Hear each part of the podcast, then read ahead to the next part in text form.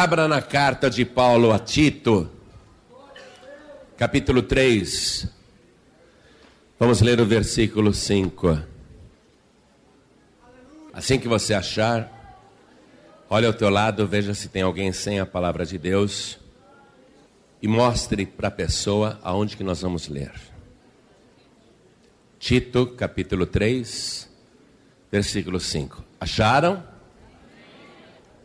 Está escrito o seguinte: Não pelas obras de justiça que houvéssemos feito, mas, segundo a sua misericórdia, nos salvou pela lavagem da regeneração e da renovação do Espírito Santo. Inspirado pelo Espírito Santo, Paulo está fazendo uma série de declarações aqui.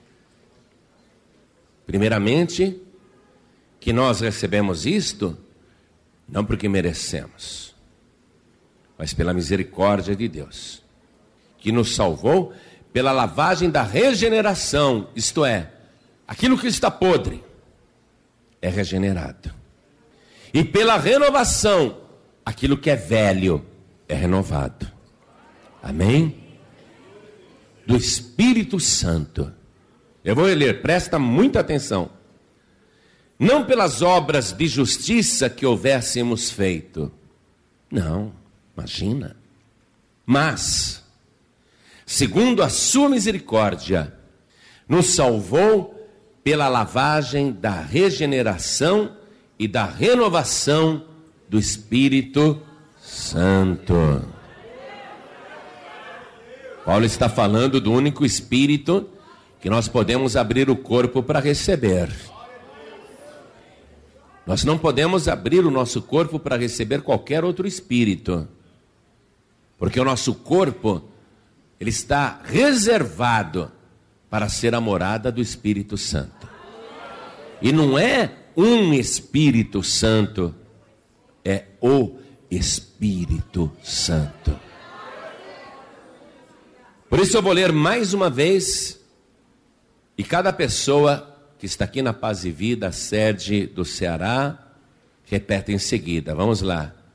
Não pelas obras de justiça que houvéssemos feito, mas, segundo a sua misericórdia, nos salvou pela lavagem da regeneração e da renovação do Espírito Santo.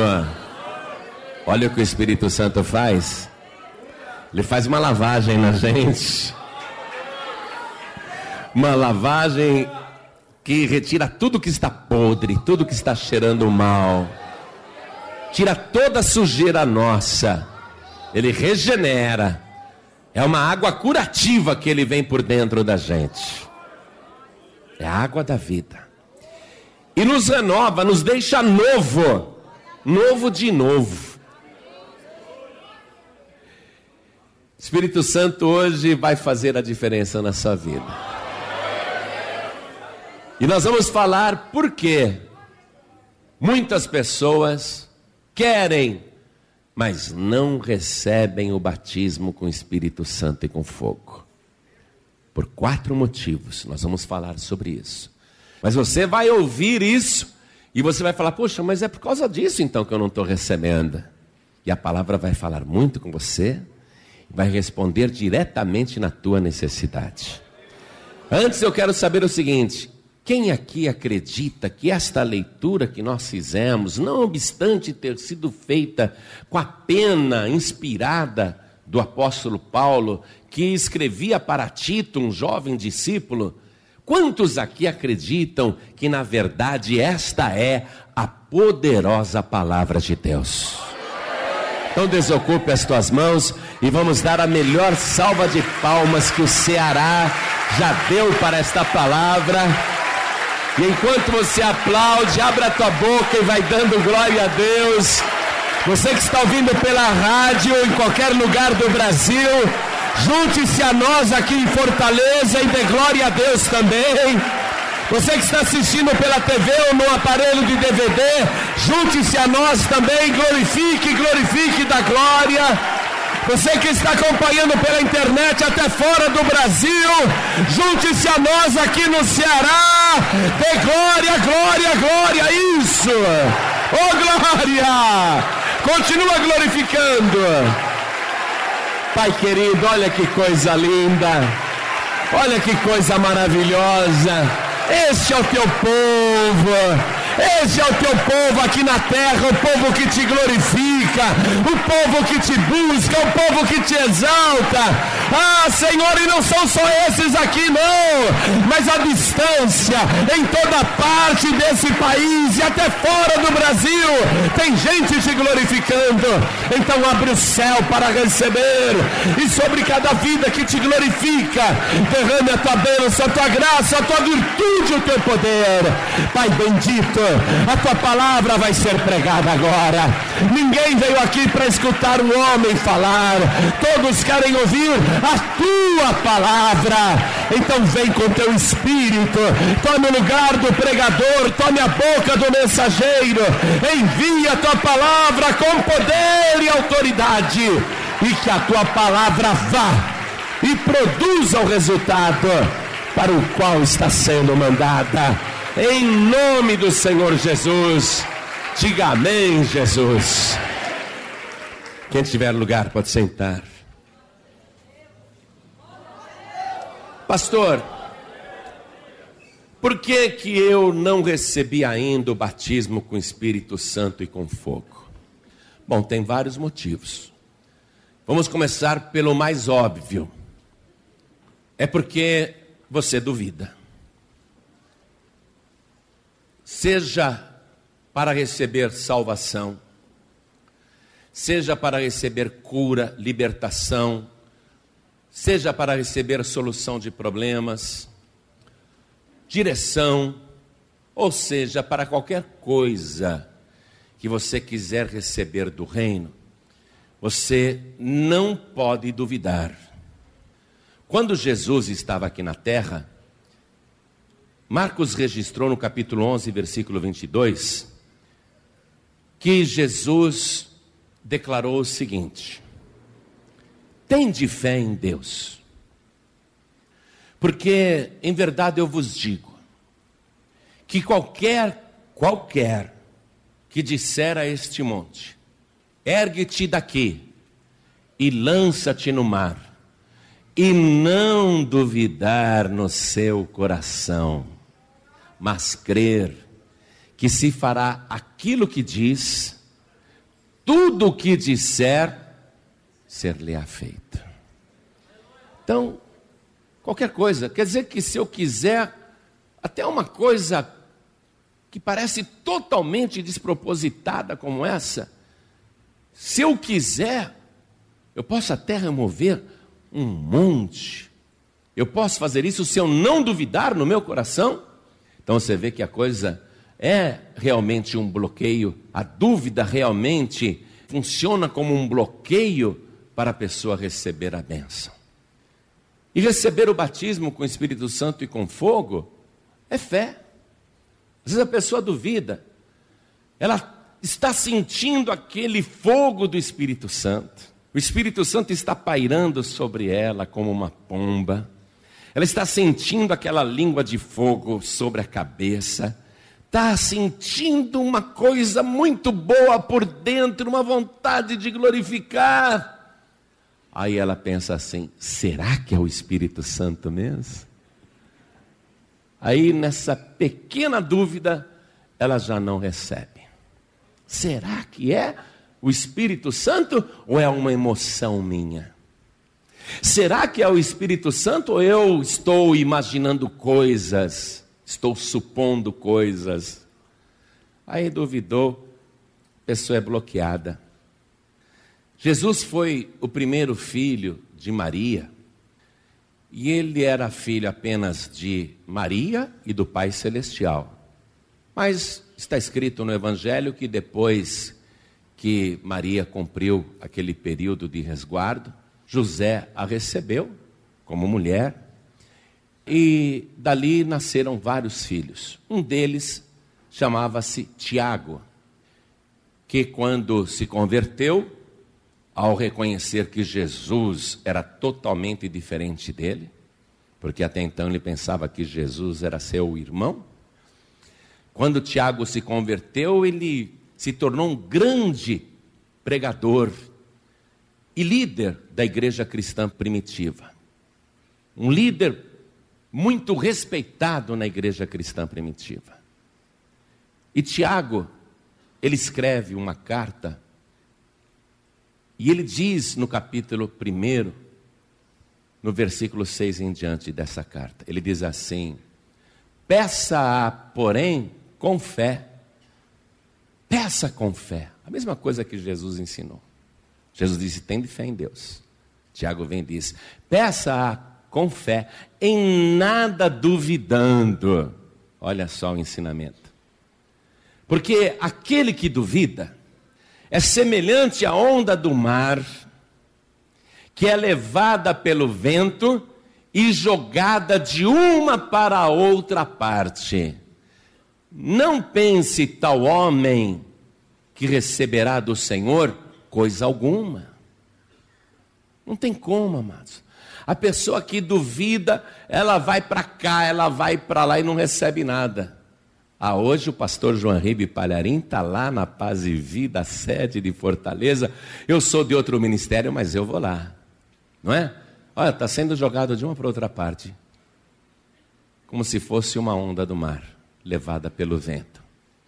Ah, mas agora tem lá numa outra igreja uma pessoa que põe a mão, a pessoa que crê, né? Vai lá, recebe batismo com o Espírito Santo. Ah, então eu vou lá. E ela fica sendo jogada de uma para outra parte, feito a onda do mar levada pelo vento. A pessoa não vai receber nunca, amados. Porque receber qualquer bênção de Deus, e especialmente o batismo com o Espírito Santo e com fogo, é uma questão de fé. Olha só, quando Jesus ressuscitou dos mortos, ele caminhou com os discípulos, coisa assim de 40 dias, comendo com eles, para provar que não era um espírito, que ele tinha ressuscitado em carne e ossos. Ele permaneceu na terra depois de ressuscitado, coisa de 40 dias. E antes de subir aos céus, Jesus Cristo mandou os discípulos pregar o evangelho a cada criatura. Quem crer e for batizado será salvo. Ele fala primeiro em salvação. Mas em seguida ele fala de revestimento de poder, que é um direito de quem crê, de quem tem fé. Então ele diz assim: E esses sinais seguirão aos que crerem. Em meu nome expulsarão os demônios, falarão novas línguas, pegarão em serpentes, e se beberem alguma coisa mortífera, não lhes fará dano algum, e imporão as mãos sobre os enfermos e os curarão. Você vê? Uma vida poderosa, cheia de sinais e livramentos, uma vida de bênçãos, que é direito de quem é salvo, mas que só segue quem crê. Esses sinais seguirão aos que creem. Ou seja, falar em línguas é um direito de quem crê. E esse sinal, falar em línguas, tem que seguir a pessoa que crê. Se você ainda não é batizado batizada com Espírito Santo e com fogo, e se você ainda não fala em línguas, mas crê, mas crê, eu creio, pastor, eu creio, então esse sinal está seguindo você, está bem pertinho de você, está te seguindo, só não está conseguindo te alcançar. Porque chega na hora você duvida, chega na hora você vacila. Mas desde que você creu, desde que você entregou a vida para Jesus, desde que você começou a seguir este caminho que te conduz à vida eterna, desde que você começou a seguir as pegadas de Jesus, esses sinais estão te seguindo de perto. Lá em Deuteronômio, capítulo 28, versículo 2, Deus diz assim: E todas estas bênçãos virão sobre ti e te alcançarão quando ouvires a voz do Senhor teu Deus. Você vê? A bênção, ela segue a gente. E o que, que ela quer fazer? Ela quer alcançar. E nós mesmos nos afastamos da bênção, porque assim como a bênção segue se você ouvir a palavra, se você guardar a palavra, assim como a bênção segue você para te alcançar, e você precisa ter fé para alcançar a bênção. A mesma coisa é o batismo com o Espírito Santo e com fogo. O sinal de falar em línguas está te seguindo desde o primeiro dia em que você creu. E ele não vê a hora de te alcançar. Ele não vê a hora de te alcançar de uma tal maneira que penetre em você e reflita na sua boca, na sua oração, e você comece a falar em línguas estranhas. Então, basicamente, a pessoa não recebe porque duvida. Porque falar em línguas é questão de fé. Esses sinais seguirão os que creem. Em meu nome falarão novas línguas. Uma língua que você nunca aprendeu. Uma língua que não é desse mundo. É uma língua estranha mesmo. É uma língua misteriosa. É uma língua que serve para você falar em código com Deus. E é uma língua que não é você que pronuncia, é o Espírito Santo que está em você que diz cada palavra. E é um código entre o Espírito Santo que está em você e o Deus que está lá em cima, no seu trono de glória. Não tem como o inimigo interceptar essa mensagem e descobrir o código. Já tem quase dois mil anos que o diabo tenta decifrar o código da língua estranha, mas ele não consegue, ele nunca vai conseguir, porque a palavra diz que o mesmo Espírito intercede por nós com gemidos inexprimíveis. E aquele que sonda os corações sabe qual é a intenção do Espírito, porque é Ele que, segundo Deus, intercede por nós. A gente ora até um limite, não é? A gente, por mais que queira orar, a gente ora até um limite. Chega uma hora que, se a gente insistir em continuar orando, nós vamos começar a fazer oração repetitiva. Agora, o que é mais interessante na língua estranha é que a língua estranha é repetitiva. Você já reparou que a língua estranha, quando você ouve alguém falando em línguas, pessoa fala meia dúzia, dez palavras, mas depois volta e fala as mesmas? Você já percebeu que é isso? É repetitiva, aparentemente é repetitiva. Isso enlouquece Satanás. Isso deixa o diabo doido. Mas de novo, de novo, de novo. Não está dizendo coisa com coisa, porque a língua estranha não é uma questão de vocabulário, não é diversidade de palavras, um vocabulário rico. Aí está o mistério da língua estranha, porque ela não é constituída de vocabulário, ela é constituída de intenção. Quando você ora em línguas, a intenção que está no coração é que acompanha aquela palavra estranha. E cada vez que aquela mesma palavra estranha sobe para o ouvido de Deus, acompanha uma intenção diferente. Eu uso muito esse segredo quando eu vou orar. Eu gosto de orar assim à noite, indo na varanda do apartamento lá em São Paulo. Ou se eu estou no hotel, faço a mesma coisa. Se não tem varanda, eu vou para a janela. E eu gosto de olhar para o céu. Primeiro, eu peço as coisas que eu acho que eu preciso e que são boas para o reino e que são boas para a obra, não é? Intercedo pelas pessoas que eu amo, oro pelos pastores da paz e vida, pelas igrejas da paz e vida, pelos membros da paz e vida, enfim, eu oro por aquilo que eu acho que eu devo orar. Aí tem coisa que eu não quero que o diabo saiba que eu vou pedir. Aí eu dou liberdade ao Espírito Santo e começo a falar em línguas, né? Começo a falar em línguas, mas no meu coração está a intenção do que eu quero agora. A intenção do que eu quero agora. Vai tudo em código para Deus. Diabo não consegue interceptar nada, não consegue decifrar nada, ele fica doidinho. Mas Deus recebe aquela língua estranha, e ele sabe o que cada palavra estranha é no sentido da intenção. Qual é a intenção que está acompanhando essa palavra? A mesma palavra, qual é a intenção? É outra intenção diferente?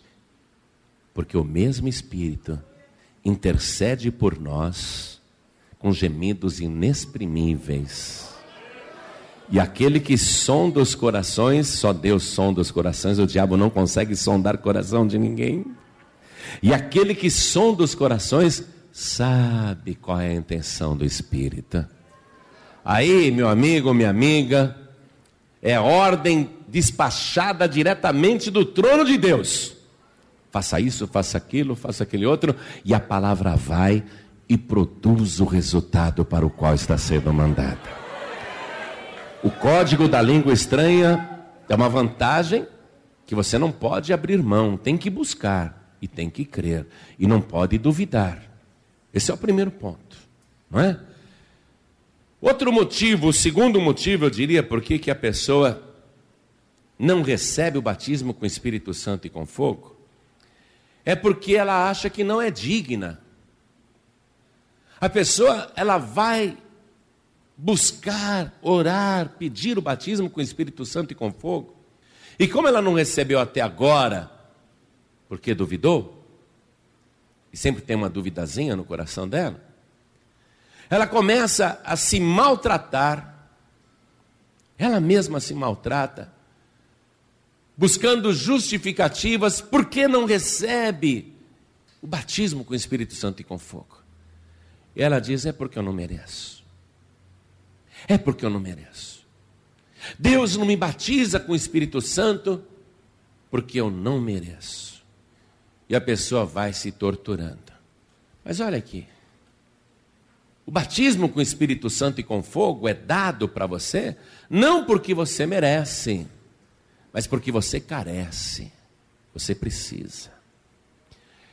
Deus não te dá o batismo com o Espírito Santo porque você é santo. Ele te dá o batismo com o Espírito Santo porque você é fraco, é fraca. E Ele quer que você seja forte. O batismo com o Espírito Santo justamente é um revestimento de poder. Se eu sou bom, se eu sou forte, eu nem vou buscar o batismo com o Espírito Santo e com fogo. Mas se eu sou fraco, então eu preciso desse revestimento. Se eu não mereço, é isso que você tem que agora assimilar. Se eu não mereço, muito mais eu careço, eu preciso muito. Vamos voltar aqui na carta de Paulo a Tito, capítulo 3, na leitura que nós fizemos no versículo 5. Olha aqui, ó não pelas obras de justiça que houvéssemos feito, mas segundo a sua misericórdia.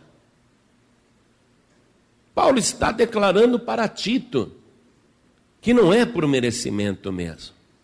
Não é porque a pessoa está andando tão direitinha que ela é digna de receber o batismo com o Espírito Santo e com fogo. Não é pelas nossas obras de justiça por nenhuma delas. Mas, segundo a sua misericórdia, nos salvou pela lavagem da regeneração e da renovação do seu Espírito Santo. Quando nós somos salvos, é porque merecemos? Fala sério, quem eu era antes de me converter? Era merecedor da salvação? Quem você era antes de se converter? Fala sério, era merecedor ou merecedora da salvação? Claro que não. Porque se a gente fosse esperar pelo merecimento, Deus jamais nos chamaria, Deus jamais passaria perto de nós. Mas, no entanto, Ele veio para nós, sabendo que a gente não merecia. Ou seja, foi puro dom, foi puro presente. E olha que a salvação é mais importante que o batismo com o Espírito Santo e com fogo. O mais importante é a salvação. E o mais importante nós recebemos sem merecer. Por que, que agora você pôs na cabeça que tem que merecer o batismo com o Espírito Santo e com fogo? E fica se torturando, se atormentando. Ah, mas eu não mereço, eu não mereço. Você também não merecia ser salvo.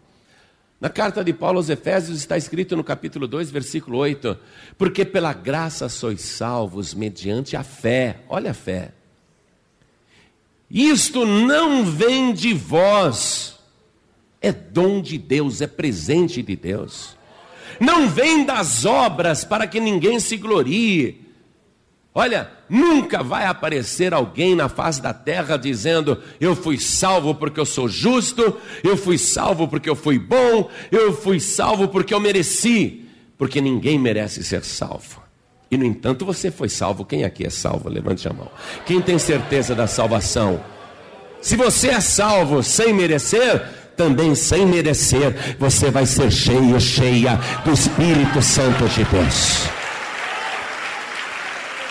Tira da cabeça essa ideia de que você não é batizado, batizada porque não merece. Pode tirar isso da cabeça. Isso não procede. O terceiro motivo pelo qual muitas pessoas não recebem o batismo com o Espírito Santo e com fogo é porque a pessoa se culpa muito. A pessoa vive se culpando e ela mesma não consegue se perdoar. A pessoa, ela não acredita que foi perdoada, porque ela mesma não se perdoa. Ela se censura tanto pelas coisas que fez, seja recentemente ou num passado muito distante. A pessoa acha que aquilo é um impedimento, que aquilo ainda pesa contra ela. A pessoa se culpa demais moça que fez um aborto antes de se converter, agora fica se torturando, se torturando. Homem que patrocinou um aborto quando estava no mundo, agora fica se torturando. Coisas erradas que você fez e que estão ali como um trauma, ó. estão ali como uma crise emocional. E isso você mesmo não se perdoa. A verdade é essa: você se culpa muito, você não consegue se perdoar. Isso tem impedido você de deixar o rio de água viva fluir do seu interior. Você tem que se perdoar. E você só se perdoa quando tem certeza do perdão que Cristo te deu. Uma menina, ela estava brincando na sala, enquanto a mãe estava na cozinha lavando louça. Aí a menina esbarrou num vaso na sala e o vaso caiu no chão e se espatifou um monte de carco para tudo quanto era lado. A mãe estava lavando louça lá na cozinha, escutou o berro da filha. Ah! E o barulho do vaso, né? Ih, minha filha se machucou, minha filha se cortou. Ela foi correndo lá para a sala, estava a menina chorando, aquele monte de carco do vaso espalhado, e a menina chorando e soluçando já. O que foi, minha filha? O que aconteceu? Mãe, mãe, eu, eu quebrei o seu vaso. Você se cortou, menina? Não, mãe, não me cortei, mas eu quebrei seu vaso. Você quebrou meu vaso, filha? É, mãe, esse vaso que a senhora gosta tanto. Aí a mãe viu que a menina estava super nervosa. Não, minha filha, não tem importância, não faz mal. Vaso eu compro outro, se não tiver igual, eu compro um diferente, não tem problema, mas não chore mais. Mas mamãe, a senhora gostava tanto desse vaso, e eu quebrei seu vaso querido. Não, minha filha, não faz mal, se acalma. Aí a mãe abraçou a filhinha. Tá, filhinha, fica calma. Ah, mãe, a senhora me perdoa. Claro, minha filha, eu te perdoo. Mãe, você perdoa mesmo? Eu perdoo, minha filha, claro. Ai, mãe, como a senhora é boazinha. Não chora mais, tá, filhinha? Eu tenho que continuar lavando louça lá, tá bom? Deixa eu recolher esses cacos aqui. Aí recolheu os cacos, a menina já foi ficando calminha, né? Aí a mãe recolheu os cacos, foi lá para a lixeira na cozinha. Ela tá jogando os cacos na lixeira. Aí ela escuta a filha lá na sala.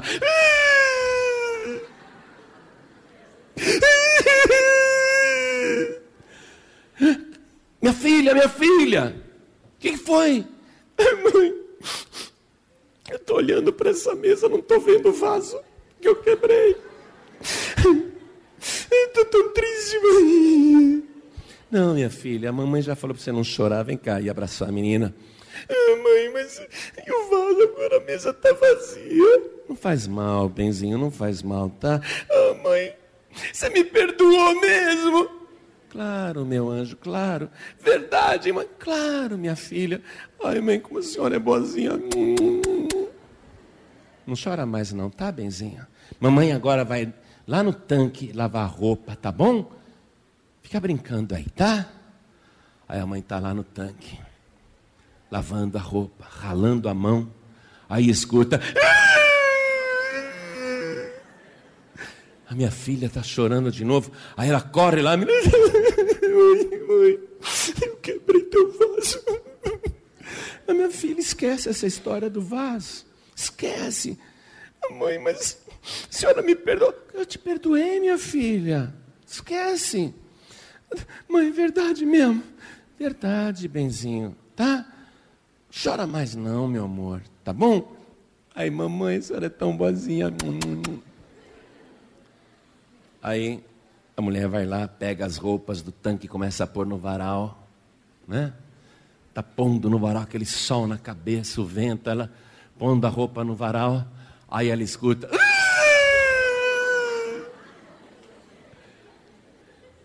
Deixa chorar.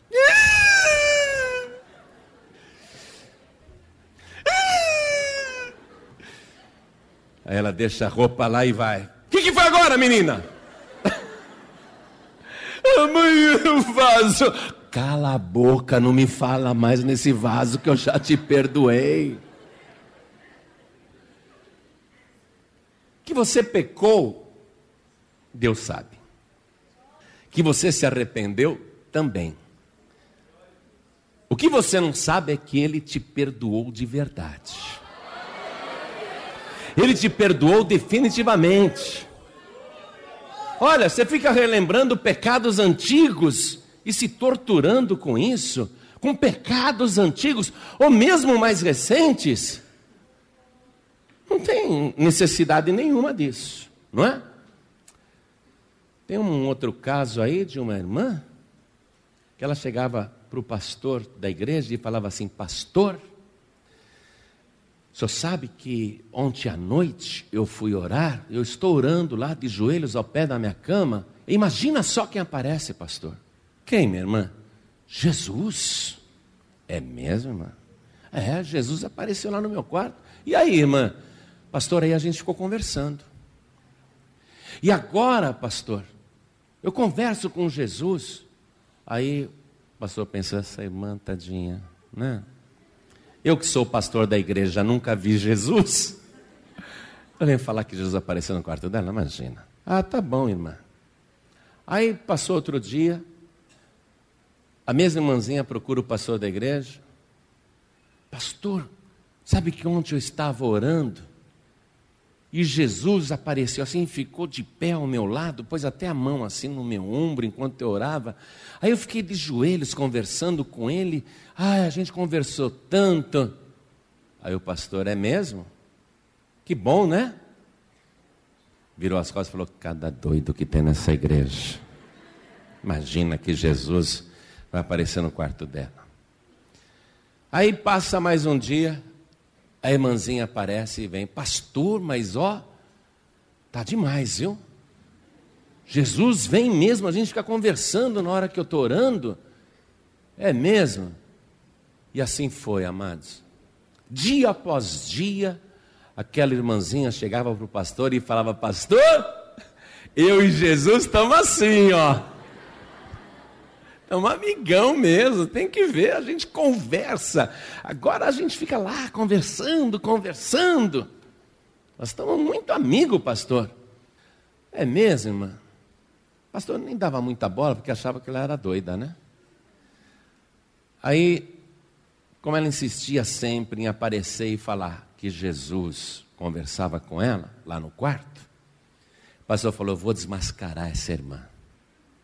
Eu vou desmascarar. A próxima vez que ela vier, eu já sei o que eu vou perguntar para ela. E no dia seguinte não deu outra. Aquela irmãzinha vem toda contente. E o pastor, e aí, irmã? Jesus tem aparecido lá no teu quarto? Ah, tem, pastor. Estamos muito amigo mesmo. Ele não falha. Toda noite ele aparece e a gente fica conversando. É mesmo, irmã? Irmã, tem uma coisa que eu queria que a senhora perguntasse para Jesus. Claro, pastor. O que o senhor quer saber? Irmã, a senhora vai orar hoje à noite, não vai? Vou. E a senhora acha que Jesus vai aparecer no seu quarto? Claro que vai, pastor, ele marcou comigo. ele falou até amanhã. Claro que ele vai, pastor. Está duvidando? Não, não, imagina. Então aproveita a hora que ele apareceu hoje à noite. Pergunta para ele quais foram os pecados que eu cometi antes de me converter. Ah, pastor, pode deixar que eu pergunto. E o pastor virou as costas e falou: agora eu pego ela. Porque tem coisa que eu fiz que ninguém sabe. Tem pecado cabeludo que eu cometi antes de me converter que ninguém, ninguém sabe que eu fiz. Quero ver se Jesus vai contar para ela. Quero ver. Agora eu desmascaro essa irmã. Aí no dia seguinte era o pastor que estava lá na igreja esperando a irmãzinha chegar. Hoje acabo com ela. Cadê? Cadê? Cadê a profetisa? Cadê? Aí entra a irmãzinha. Aí o pastor diz: Ô oh, minha irmã, e aí? Jesus apareceu no teu quarto ontem à noite? Ah, apareceu, pastor. Apareceu? É, apareceu. E o que a senhora falou para ele? Falei, o senhor queria saber.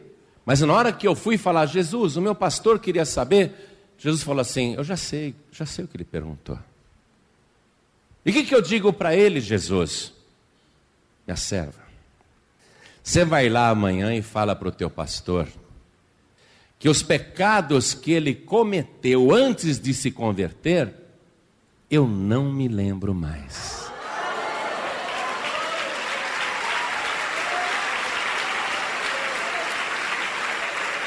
Livro do profeta Isaías, capítulo 43, versículo 25, Deus fala assim: E eu, eu mesmo, sou aquele que perdoa todas as tuas iniquidades por amor do meu nome e dos teus pecados eu não me lembrarei mais. Ele perdoou, está perdoado. Limpa o teu coração, vida nova, esquece o passado. Se perdoe a si mesmo, você já está perdoado, já está perdoada. Carta de Paulo aos Romanos, capítulo 8, versículo 1 está escrito assim: Portanto, agora, nenhuma condenação há para os que estão em Cristo Jesus, que não andam segundo a carne, mas segundo o Espírito. O diabo ele pode até te lembrar o que você fez no passado. E a tua memória, a tua memória pode até te lembrar o que você fez no passado. Mas Deus se esqueceu completamente, ele não lembra mais. Ele não consegue lembrar mais. Quando você se lembrar quem você era antes de se converter, é só para dar glória a Deus porque Ele fez de você uma outra pessoa, e as bênçãos estão te seguindo, e o sinal da língua estranha está te seguindo, e estava a um metro de você, agora está um centímetro da tua boca. Esta bênção está te seguindo e vai te alcançar, e está próxima de você, e vai ser hoje. Não se acuse mais. Amém? Não se torture mais. Quarto motivo, porque muitas pessoas não conseguem receber o batismo com o Espírito Santo e com fogo. E o motivo é porque estas pessoas não buscam. Quero que você vá comigo aqui no Evangelho de Lucas, esse eu faço questão de ler, tá bom? Capítulo 11, a partir do versículo 9. Jesus falando, preste atenção. E eu vos digo a vós: pedi e dar-se-vos-á, buscai e achareis, batei e abrir-se-vos-á, porque qualquer que pede, recebe, e quem busca, acha, e a quem bate, abrir-se-lhe-á. E qual o pai dentre vós que, se o filho lhe pedir pão, lhe dará uma pedra? Ou também, se lhe pedir peixe, lhe dará por peixe uma serpente? Ou também, se lhe pedir um ovo, lhe dará um escorpião? Pois, se vós, sendo maus, sabeis dar boas dádivas aos vossos filhos, quanto mais dará o Pai Celestial o Espírito Santo, o Espírito Santo, o Espírito Santo àqueles que lhe pedirem. Peça porque você recebe, busca porque você acha, bata porque se abre. Tem que insistir. Hoje você está aqui no maior gás. Vou buscar, vou buscar, vou buscar. Vou buscar, vou buscar, vou pedir. Está no maior pique hoje. Hoje você está afim de tudo. Semana que vem já não está mais. Ou então aparece um compromisso que o diabo prepara uma cilada para você não vir buscar. Aí você não busca. Como você não busca, você para de pedir. Como você para de pedir, você para de bater, desiste de bater, aí não recebe.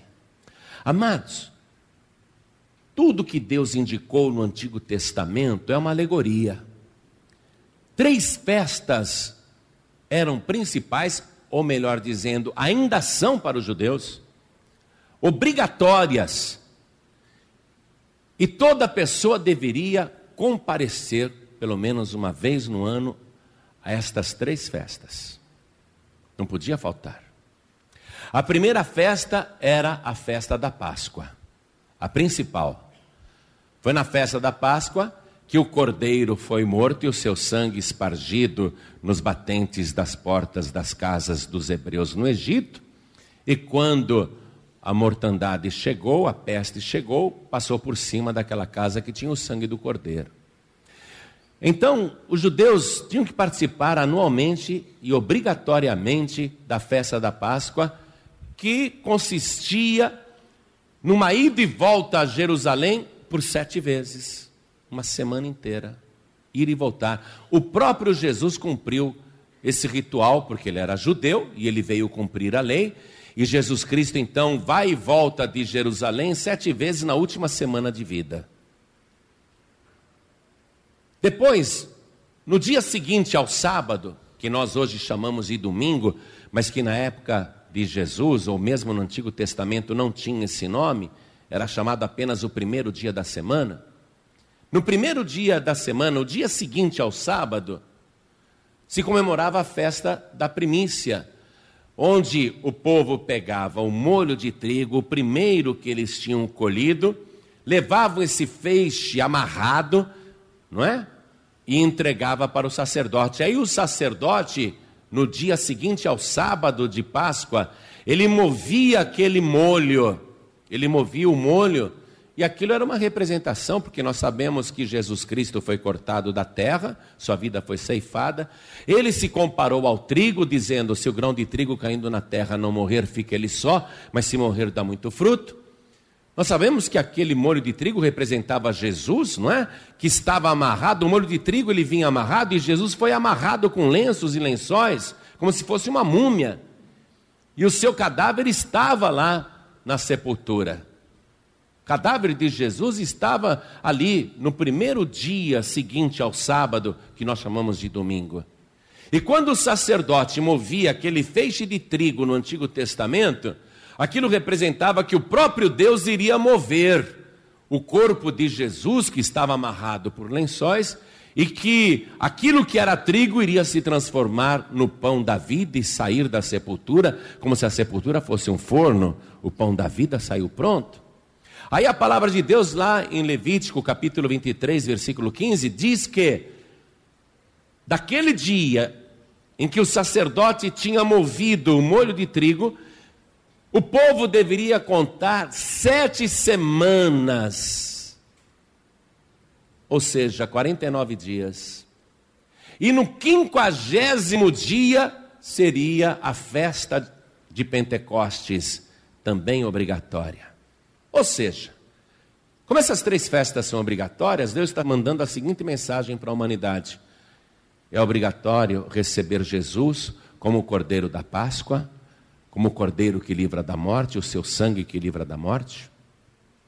A festa da primícia fala da ressurreição de Jesus no primeiro dia seguinte ao sábado, o primeiro dia da semana, que nós chamamos de domingo. É obrigatório acreditar que Jesus ressuscitou é festa obrigatória. E é festa obrigatória para cada ser humano na face da terra contar sete semanas para se cumprir o dia de Pentecostes. Ou seja, Deus está mandando a mensagem para todos os moradores da terra que nós devemos ser pentecostais, que todos devem ser pentecostais. E até então, ser pentecostal era participar de uma festa. Mas acontece que em Atos dos Apóstolos, capítulo 2, versículo 1 em diante, está escrito: E cumprindo-se o dia de Pentecostes, estavam todos reunidos no mesmo lugar. E de repente foram vistas por eles línguas repartidas, como que de fogo, as quais vieram e repousaram sobre cada um deles. E todos foram cheios do Espírito Santo e começaram a falar em outras línguas, conforme o Espírito Santo lhes concedia que falassem. Ou seja, Deus quer que todos aqui, cada pessoa em particular, mas todos sem exceção, sejam cheios do Espírito Santo de Deus. E Ele está ali com o céu esperando para mandar esta bênção ser derramada sobre a tua vida e a tua língua saltar sozinha e falar em mistérios com Deus. O que, que você percebe então com relação à festa de Pentecostes? Que o próprio Deus e o Senhor Jesus e o Espírito Santo, a Santíssima Trindade, tiveram que esperar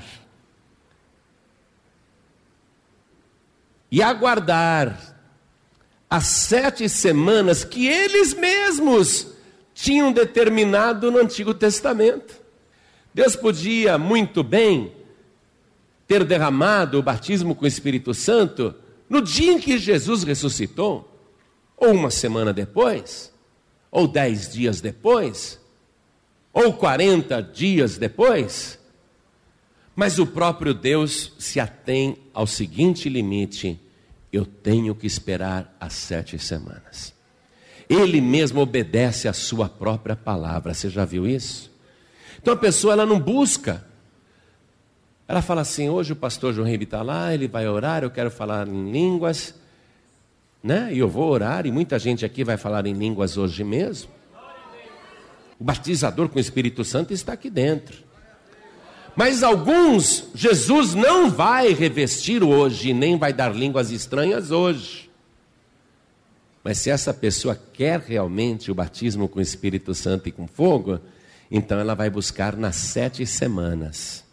Sete semanas são 49 dias. E a pessoa fala: Não, meu Deus, eu vou buscar. E muita gente não recebe, porque não busca. Vem hoje fui lá, falhou, né? Fui lá, falhou, né? Não falhou coisa nenhuma, é você que está falhando. Agora você já sabe, não tem mais nenhum impedimento. Agora você já sabe qual é a estratégia, está tudo acertado. Quando eu li aqui a carta de Tito, né? A gente fala de Tito, mas o autor foi Paulo, que escreveu para Tito. Quando eu li aqui o capítulo 3, versículo 5, que eu vou reler com você agora, nós lemos o seguinte: Não pelas obras de justiça que houvéssemos feito, mas, segundo a sua misericórdia, nos salvou pela lavagem da regeneração e da renovação do Espírito Santo. Lavagem lavagem da regeneração e da renovação. Lavagem, uma lavagem poderosa. Que lavagem? Como que é feita essa lavagem? Um dia Jesus Cristo chegou para uma mulher, era meio-dia, ele estava suado, com sede, e ele disse para a mulher na beira do poço de Jacó: Mulher, me dá água para beber. E a mulher admirou-se, porque ele era judeu, ela era samaritana, e ela falou: Como que tu falas comigo sendo judeu e eu mulher samaritana? porque os samaritanos não falavam com judeus, havia rivalidade religiosa, havia preconceito de povos e de raça, e mais, em público, nenhuma mulher conversava com um homem, principalmente um homem estranho. Ela ficou admirada: como que o Senhor fala comigo e me pede água de beber? E Jesus diz: Ah, mulher, se tu conheceras o dom de Deus, dom é presente, né? Se tu conheceras o dom de Deus presente que a pessoa não merece, presente que se dá por amor. Se tu conheceras o dom de Deus, e quem é o que te diz, dá-me de beber, tu lhe pedirias, e ele te daria água viva. Aí a mulher fala: Mas Senhor, esse poço é fundo, e o senhor não tem com que atirar, ou seja, o senhor não tem corda nem balde. És tu maior do que o nosso pai Jacó, que há muito tempo atrás ele mesmo cavou esse poço e deu para si mesmo e bebeu deste poço e deu para os seus filhos e para todo o seu gado? Jesus disse para ela, mulher, qualquer que beber desta água voltará a ter sede. Mas aquele, aquela que beber da água que eu lhe der, nunca mais terá sede, porque a água que eu lhe der, se fará dentro dela uma fonte de água viva que jorra para a vida eterna. Quando jorra essa fonte dentro de você, é feita uma lavagem da regeneração e da renovação pelo Espírito Santo. Aí em outra ocasião, Jesus abre os braços e clama bem alto, ele faz um convite. Se alguém tem sede, que venha a mim e beba. Eu estou lendo aqui a palavra de Deus. Se alguém tem sede, venha a mim e beba. João 7,37. Quem crê em mim, como diz a Escritura, rios de água viva fluirão de dentro do seu ventre. E o apóstolo João coloca entre parênteses a observação. E isso disse ele a respeito do Espírito Santo que haveriam de receber os que nele crescem. Olha a fé, ó. Esses sinais seguirão os que creem. E isto disse ele a respeito do Espírito Santo que haveriam de receber os que nele crescem. É só fé. É só fé. Ele faz o convite. Você está com sede? Tem que vir e beber. Vir a mim significa venha buscar. Eu digo, venha a mim e beba, e você não vem? O Senhor Jesus está aqui. Ele não tem um balde de água viva para te dar, nem um copo de água viva para te dar. Ele não tem nenhum poço do tamanho do poço de Jacó para te dar. Ele tem o rio puro de água viva, claro como o cristal que sai debaixo do seu trono, e é de lá que vem o Espírito Santo de Deus para fazer uma lavagem da regeneração e da renovação da sua vida. Você aqui jorra água para a vida eterna e o rio de água viva jorra sobre você. Ele quer fazer da sua vida uma bênção. E o convite está lançado. Quem tem sede, vem a mim e beba. Interessante que no livro de Apocalipse, capítulo 22, versículo 17, a palavra termina dizendo assim, né? Quem tem sede, venha. Quem tem sede, quem está com sede aqui, levante a mão. Quem tem sede, venha. E quem quiser. Você vê, não adianta a pessoa falar, estou com sede, estou com sede, estou com sede. Mas não vem. Tem que vir. E quem quiser, tem que querer. Tem que buscar. Eu quero, eu quero, eu quero. Quem é que quer? Quem quer? Quem quer? Levante a mão. Tem que querer. E quem quiser, beba de graça da água da vida. Agora eu falo assim para você e pergunto para você: dá para beber água com a boca fechada? É. Para buscar o Espírito Santo, a pessoa fica lá, feita uma múmia de boca fechada, e Jesus querendo despejar água viva no seu interior, e a pessoa, hum, estou com pensamento positivo, não me incomoda. Hum, Dá glória a Deus. Hum. E ela fica de boca fechada querendo beber a água que Jesus oferece de graça. Hoje, meu querido e minha querida, o céu está preparado. As comportas do céu já foram abertas. Veja pela fé o trono do Altíssimo. Veja pela fé a água do rio da água da vida que mina. Lá é a fonte da água da vida. É de lá que vem o Espírito Santo. É de trono de Deus que vem o poder do alto. O revestimento vem de cima. Oh glória, veja pela fé, abra tua boca e dá glória, glória, glória. Bebe de graça.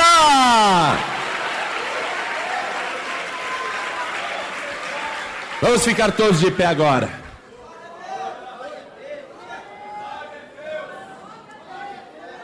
Quem tem sede, venha. Quem quiser, tome de graça da água da vida. Quem ainda não fala línguas estranhas, levante a mão outra vez. Quero só, olha, é a maioria. Tudo sedento, eu olho para vocês. Eu vejo vocês tão perto do rio da água da vida e você não bebe. Você tem que beber. Hoje você vai beber desta água. E quando você bebe desta água que Jesus te dá de graça, Cria-se em você uma fonte de água viva que jorra para a vida eterna. Veja, para beber, amados, eu tenho que abrir a boca. Para beber, eu tenho que abrir a boca. E para essa fonte aqui jorrar para a vida eterna, eu tenho que abrir a boca também. É glória, glória, glória, glória, glória. É glória, glória, glória, é só glória. Tem que glorificar. No Evangelho de João, Jesus falando a respeito do Espírito Santo, lá no capítulo 16, versículo 14, Jesus fala assim: Evangelho de João, capítulo 16, versículo 14. Ele, o Espírito Santo, ele está falando do Espírito Santo. Ele me glorificará, porque há de receber do que é meu. Você tem que ser de Jesus. Para que o Espírito Santo glorifique ao Senhor, pelo privilégio que ele também vai ter de fazer morada no teu interior. Por que, que o Espírito Santo glorifica o Senhor Jesus? Porque é Jesus que faz uma limpeza geral em você uma limpeza total. Ele remove todos os pecados, todas as iniquidades. Ele apaga todas as suas transgressões. Ele remove tudo. Ele deixa esse corpo aqui, ó, como uma mansão limpinha, bem arejada, iluminada, bem purificada, porque ele lava com seu próprio sangue. A casa fica tão limpa, fica tão purificada, que aí o Espírito Santo glorifica o Senhor Jesus pelo sacrifício que ele fez na cruz, porque você entregou a vida para ele agora, ele fez essa limpeza em você, então o Espírito Santo glorifica o Senhor, porque agora, graças ao sangue purificador de Jesus, o Espírito Santo pode vir em você, porque não há mais nenhum pecado, não há nenhuma condenação, não há mais nenhuma acusação contra a tua vida. Aí ele pode vir e fazer você transbordar do Espírito Santo. Quem tem sede, vem a mim e beba. Não é para ir para Pedro, não é para ir para Maria, não é para ir para Tiago, não é para ir para Paulo, nem para o Tadeu, nem para ninguém. Quem tem sede, só pode procurar uma pessoa que tem água viva para matar a sua sede e te purificar de todo o pecado, para que o seu corpo, sem qualquer imundície, totalmente puro, seja a morada do Espírito Santo de Deus. Quem tem sede, vem a mim e beba. É para Jesus. Quando a gente fala, você tem que receber Jesus como único, suficiente, exclusivo e eterno Salvador, é porque não tem outra pessoa para você procurar. Pedro entendeu isso. Um monte de gente abandonando Jesus. E Jesus olhou para os discípulos e disse: Vocês também querem ir embora? Fiquem à vontade. E Pedro disse: Senhor, para quem iremos nós? Só tu, só tu, só tu tem as palavras da vida eterna. Só Ele, só Ele salva. Não tem jeito, é só Jesus. Por isso,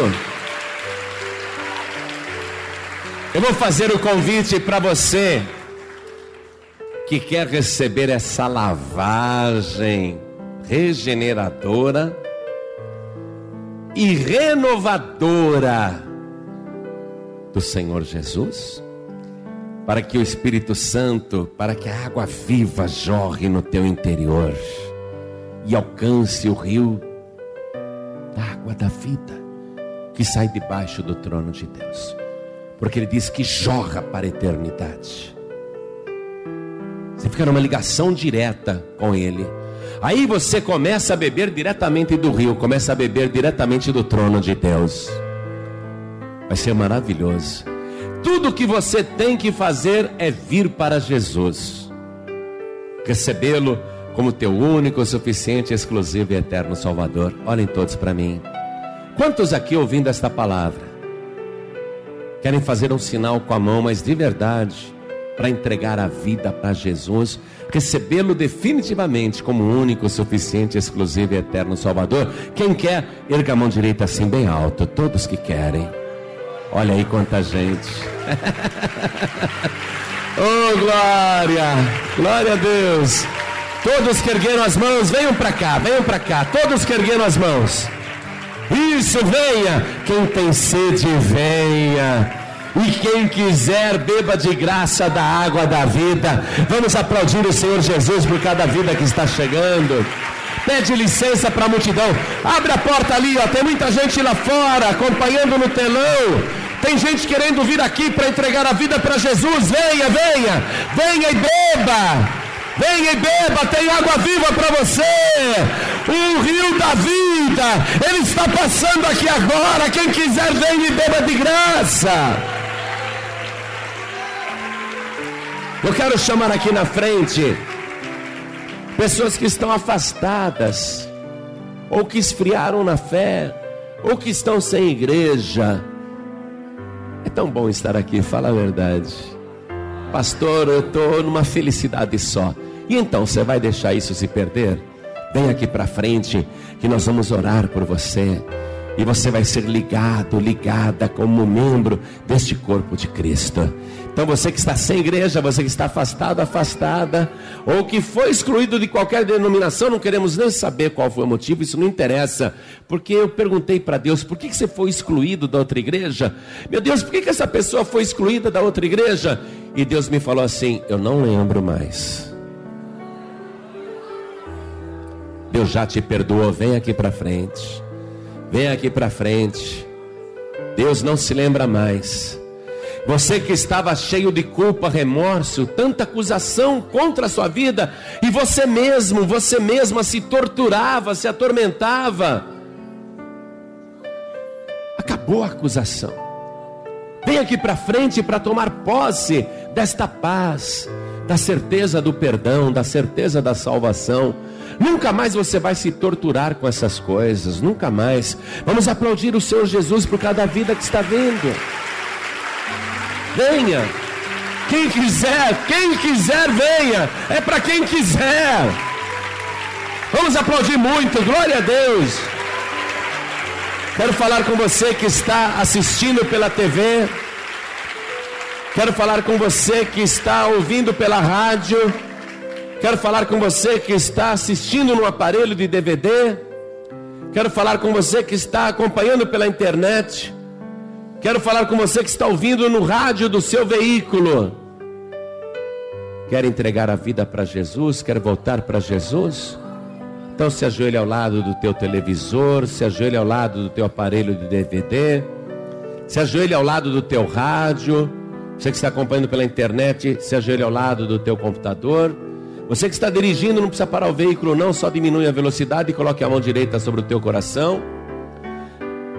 E vou pedir para estas pessoas que entenderam a mensagem, vou pedir a você que veio aqui para frente, para entregar a vida para Jesus, para se reconciliar com Ele, para ter a certeza do seu perdão, eu vou pedir para você se ajoelhar aqui diante do altar. Ore assim comigo, meu Deus e meu Pai. Não tenha vergonha, não. Ore com fé. Diga, meu Deus e meu Pai. Eu ouvi a tua santa palavra. E eu tenho a certeza que neste momento o Senhor está me recebendo.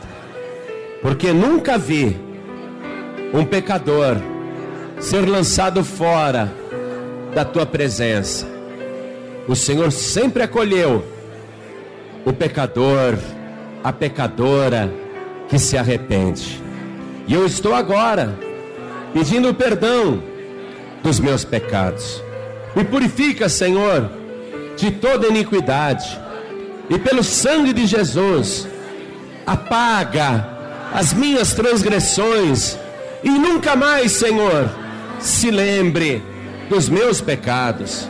E eu, quando me lembrar como eu era, será apenas para dar testemunho e dar glórias ao teu nome pela transformação poderosa que o Senhor realizou no meu interior. Meu Pai querido, me purifica totalmente pelo sangue de Jesus que ele verteu na cruz e prepara o meu corpo para ser a morada exclusiva do teu Espírito Santo.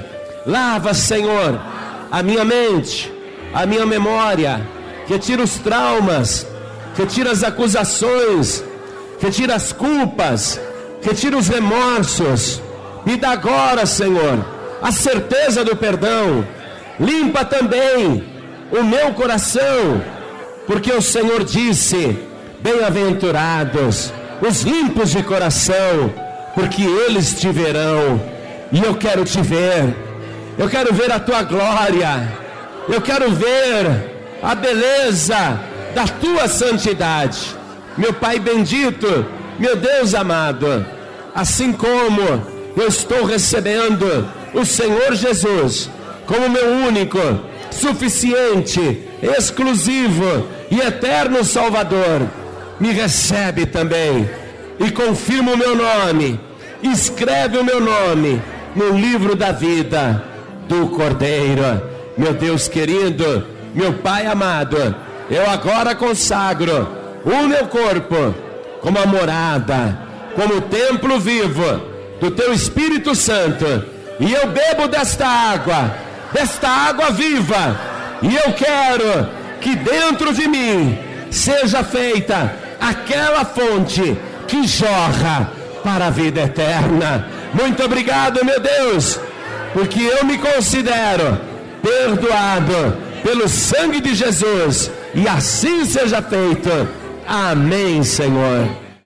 Você acabou de receber as boas novas do Evangelho através de João Ribe Palharim. Um oferecimento dos pregadores do telhado. Participe da reunião de Paz e Vida. Para informações, acesse pazevida.org.br. Paz e Vida, lugar de gente feliz e ungida.